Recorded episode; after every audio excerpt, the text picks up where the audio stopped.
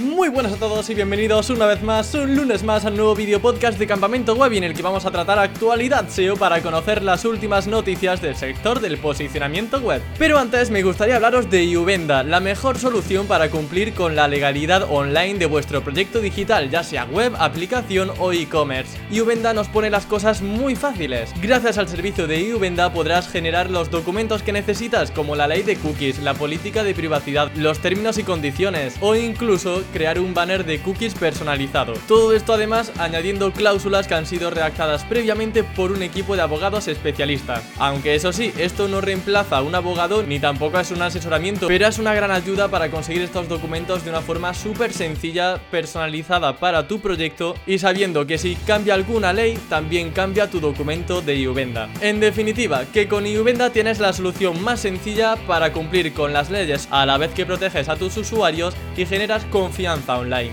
Cada mes Uvenda ofrece webinars gratuitos que podéis consultar en el enlace que os dejo en la descripción. Y además, si estáis pensando en contratar este servicio, tenéis un 10% de descuento en todo el primer año que empecéis a contratarlo. Os dejo también el enlace en la descripción. Dicho esto, no te muevas y ponte cómodo porque aquí comienza Campamento Web.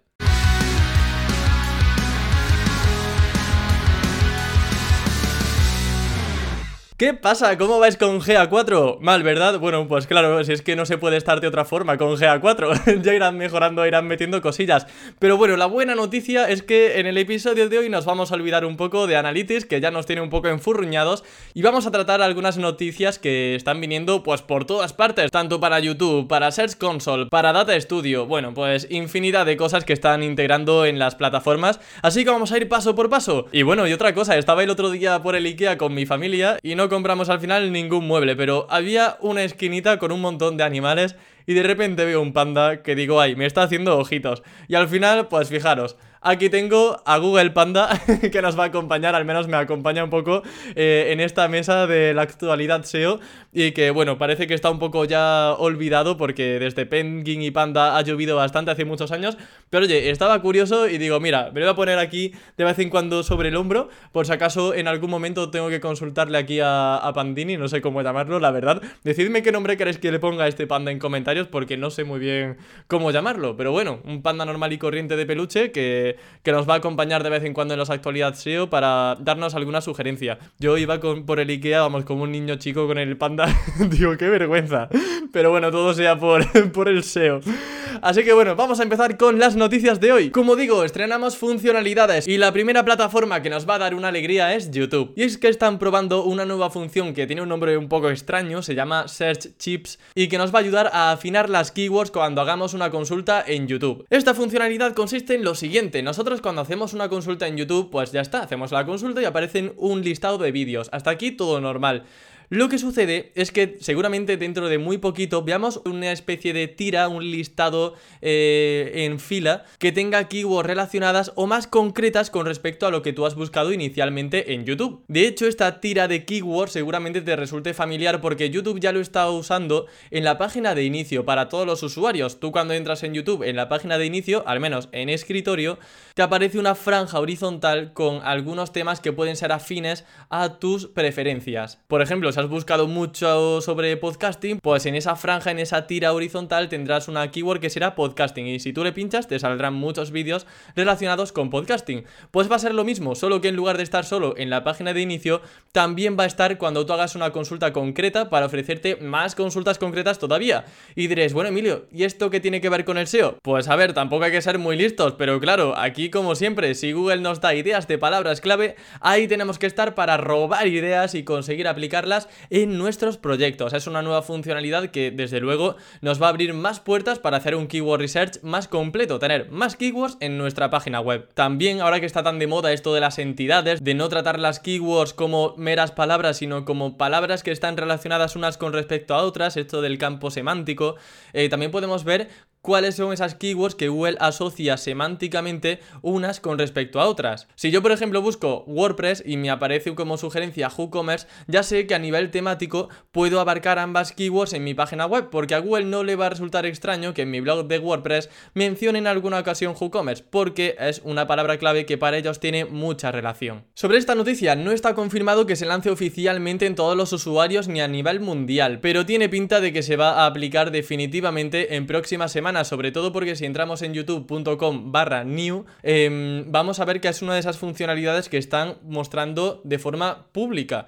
Y claro, esto no es como un test A-B que hacen a poquitos usuarios, realmente han abierto una beta muy amplia a muchas personas, por lo tanto van muy en serio con esta funcionalidad. Y como digo, seguramente en próximos días, semanas o meses, no sabemos muy bien, lo veamos de forma definitiva en la plataforma. Continuamos con buenas noticias para los ingresos de AdSense, aquellos que seáis nicheros e incluso, lo más importante en este caso que tengáis AMP integrado, que ya sabemos que AMP es una tecnología que hace que tu web cargue muy rápido, genera una versión de la URL que carga muy rápido, sobre todo pues enfocado al tema de la velocidad móvil, pues están de enhorabuena, porque si lo estás usando es probable que veas un aumento en los ingresos de Google AdSense. ¿Por qué? Pues porque AdSense va a integrar de forma automática los anuncios de Ancla, un nuevo formato de anuncios que ya existe en web, pero que no estaba en AMP, a partir del 11 de abril. Y claro, ya ha pasado ese 11 de abril, por tanto, es probable que desde hace unos días ya hayas visto un incremento en cuanto a ingresos, eso sí, siempre que tengas visitas, por supuesto, de esa versión AMP. Este cambio, como digo, se implementa sin tener que hacer absolutamente nada. Google lo hace si tienes los anuncios automáticos activados en AMP. Si lo tienes, ya está.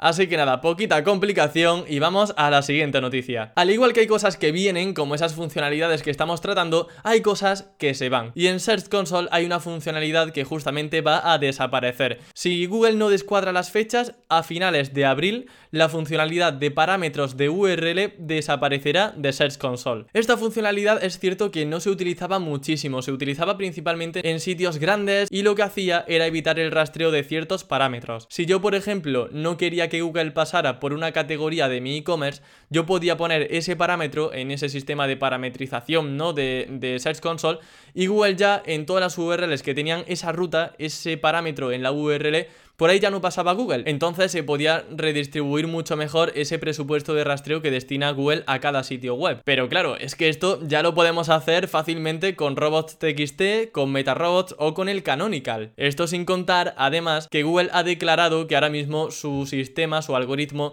puede reconocer fácilmente si un parámetro es importante o no lo es. Por ejemplo, una categoría de un e-commerce que tiene mucha autoridad, que se actualiza con frecuencia, que tiene un buen posicionamiento y visitas y que recibe enlaces externos de forma continuada. Pues todo eso son puntos a favor para que Google pase frecuentemente por esa URL. Solo como advertencia por si no lo sabéis, en el caso de que queráis bloquear el rastreo de una URL, en lugar de hacerlo por Canonical es mejor hacerlo siempre por el robots.txt. El motivo es que la Canonical es una sugerencia, es decir, que Google si quiere puede ignorarla, pero el robots.txt es una directiva. Si tú pones algo en el robots.txt no va a pasar por ahí. Pasamos ahora a tema nichos, y es que, eh, como ya sabéis, estamos predeciendo un poco el futuro con respecto a las actualizaciones que vienen a España en los próximos meses.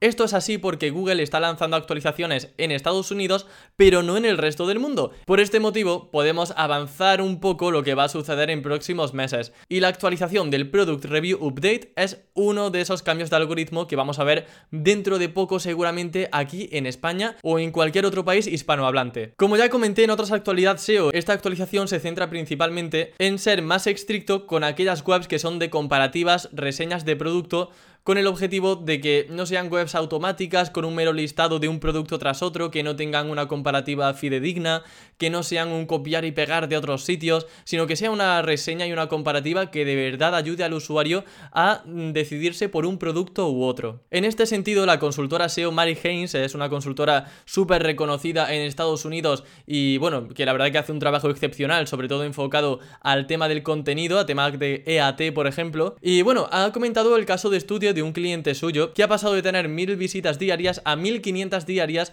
gracias a este Product Review Update que se ha lanzado en Estados Unidos. Afortunadamente, en uno de los tweets que ha lanzado Mary Haynes nos comenta detalladamente cuáles son esas claves que le han permitido eh, posicionar mejor a ese cliente y son las siguientes. En primer lugar, tener enlaces a múltiples vendedores, no siempre poner un producto de Amazon, no siempre poner un producto de Decathlon o del corte inglés, sino ir variando de vez en cuando un producto del corte inglés, otro de Amazon, otro de MediaMarkt, por ejemplo, otro de Fnac. E incluso esto es lo que Google recomienda en mayor medida que de un producto, de un modelo, pongamos diferentes opciones de compra, para que así el usuario decida si quiere comprar ese producto en Amazon, en AliExpress, en el FNAC, en el corte inglés, etcétera, etcétera. El segundo tip que nos comenta, tener pros y cons, es decir, ventajas y desventajas, no quedarnos solamente con la parte bonita, con la parte buena de un producto, sino también comentar para qué es mejor y para qué es peor. De esta forma, pues el usuario va a saber si se siente identificado con el mejor uso que se le puede dar a ese producto. Porque yo, por ejemplo, si me tengo que comprar un smartwatch, pero no voy a hacer deporte, pues no me interesa mucho que tenga un buen registro de calorías. Pero si me voy mucho de viaje, pues a lo mejor me interesa que tenga mucha batería. Entonces es eso, eh, decirle al usuario dónde destaca uno y dónde destaca otro para que pueda decidirse por la mejor opción. Desde luego, estos son buenas noticias. Y es que, como sabéis, los que estáis metidos en temas de nichos de Amazon, yo por ejemplo, pues lo estoy desde hace ya muchísimo tiempo. Eh, los e-commerce, las tiendas online, han acaparado muchísimas de las primeras posiciones. Cuando yo busco ahora drones o el modelo de un drone en concreto, en lugar de aparecerme una comparativa o una review o un listado de los mejores drones, me aparecen muchísimas tiendas online por encima de blogs. Y eso hizo que todos los blogs de Amazon empezasen a bajar. Sin embargo, con esta actualización puede que Google tomen más en consideración aquellos sitios que de verdad merecen la pena y los posicione por encima junto a esas tiendas online que ahora mismo, como digo, acaparan todo. Entonces, para mí son buenas noticias justo por eso, porque puede ser un cambio importante en cuanto al nivel de visibilidad que se le otorgue a un blog de Amazon afiliados. Y cuando digo Amazon afiliados, pues ya me entendéis, afiliados de cualquier tipo, de corte inglés, de Decathlon, de lo que sea. Pasamos ahora con nuevas funcionalidades y en este caso le toca el turno a Data Studio, este pequeñito monstruo que ha, que ha creado Google y digo monstruo pero con cariño, la verdad que, que está muy molón, está muy bien, es una de esas cosas que se le agradece mucho a la empresa, que, nos ayuda mucho a los SEO, sobre todo para generar informes de auditoría SEO, del comportamiento del sitio web, de cómo está evolucionando todo y, y plasmarlo en un mismo informe. Bueno, resulta que ahora en estos informes de Data Studio también vamos a poder incluir aquellas métricas relacionadas con Discover y con Google News podremos ver el tráfico que llega de ambos servicios. Esto es algo que no teníamos antes y ahora sí. Por tanto, pues bueno, ahora podemos tener un informe más completito, principalmente si tenemos medios de comunicación o blogs que salgan mucho en Discover, pues claro, todo esto va a venir muy bien para traquear y monitorizar mejor esas visitas y ver de dónde vienen concretamente. Otra noticia relacionada con las noticias, valga la redundancia, y es que Google ha lanzado en el módulo de noticias destacadas una pequeña pestaña, una pequeña etiqueta que pone highly cited, es decir, muy citado. Esta etiqueta va a aparecer sobre el titular de una noticia que aparezca en Google y de la que se han hecho eco muchos otros medios de comunicación enlazándola. Aquí tendremos que tener un poco de fe en que todos los medios van a enlazar a la fuente original, porque imaginaros que un medio de comunicación que ha copiado literalmente una noticia es justo el más enlazado y el medio original dice, bueno, ¿y ahora qué? No, me quedo sin la etiqueta porque la gente enlaza al otro medio que me ha copiado. Aquí puede haber un poco de, de controversia, pero confiemos en que se hará bien el trabajo la gente buscará el medio original, la fuente original y enlazarán hacia ese. En cuanto al despliegue, no tenemos una fecha oficial confirmada por Google, no tenemos una fecha concreta, pero sí que tenemos una aproximación y la verdad que seguramente venga muy prontito, porque dicen que en las próximas semanas se va a lanzar a nivel mundial, así que en siguientes semanas, no sabemos todavía exactamente cuándo, tendremos esa etiqueta de muy citado en las noticias que hayan recibido un número alto de enlaces. Hombre, un panda salvaje apareció, ¿qué pasa? ¿Qué necesitas? Así que... ¿Tienes un gran recurso que quieres compartir con la comunidad? Muy bien, pues bueno, me dice aquí el panda que ha visto que Álvaro Mazariegos ha compartido un pedazo de recurso en LinkedIn con todas las presentaciones del Brickton SEO, que es uno de los eventos SEO más conocidos a nivel mundial, y que bueno, vamos a compartir en la descripción. Así que muchísimas gracias por el aporte y con esto yo creo que ya como herramienta del mes nos podemos quedar contentos porque tenéis ya, vamos, para informaros durante horas y horas de cada presentación que se ha presentado en el Brickton SEO. Así que bueno, por mi parte nada más me despido. Muchas gracias por ver en la actualidad SEO de este mes. Espero que hayáis mucho también de esta Semana Santa y que volváis con las pilas cargadas al trabajo. Por mi parte nada más, nos vemos y escuchamos el próximo lunes con más contenido SEO para optimizar tu web al máximo. Hasta la próxima.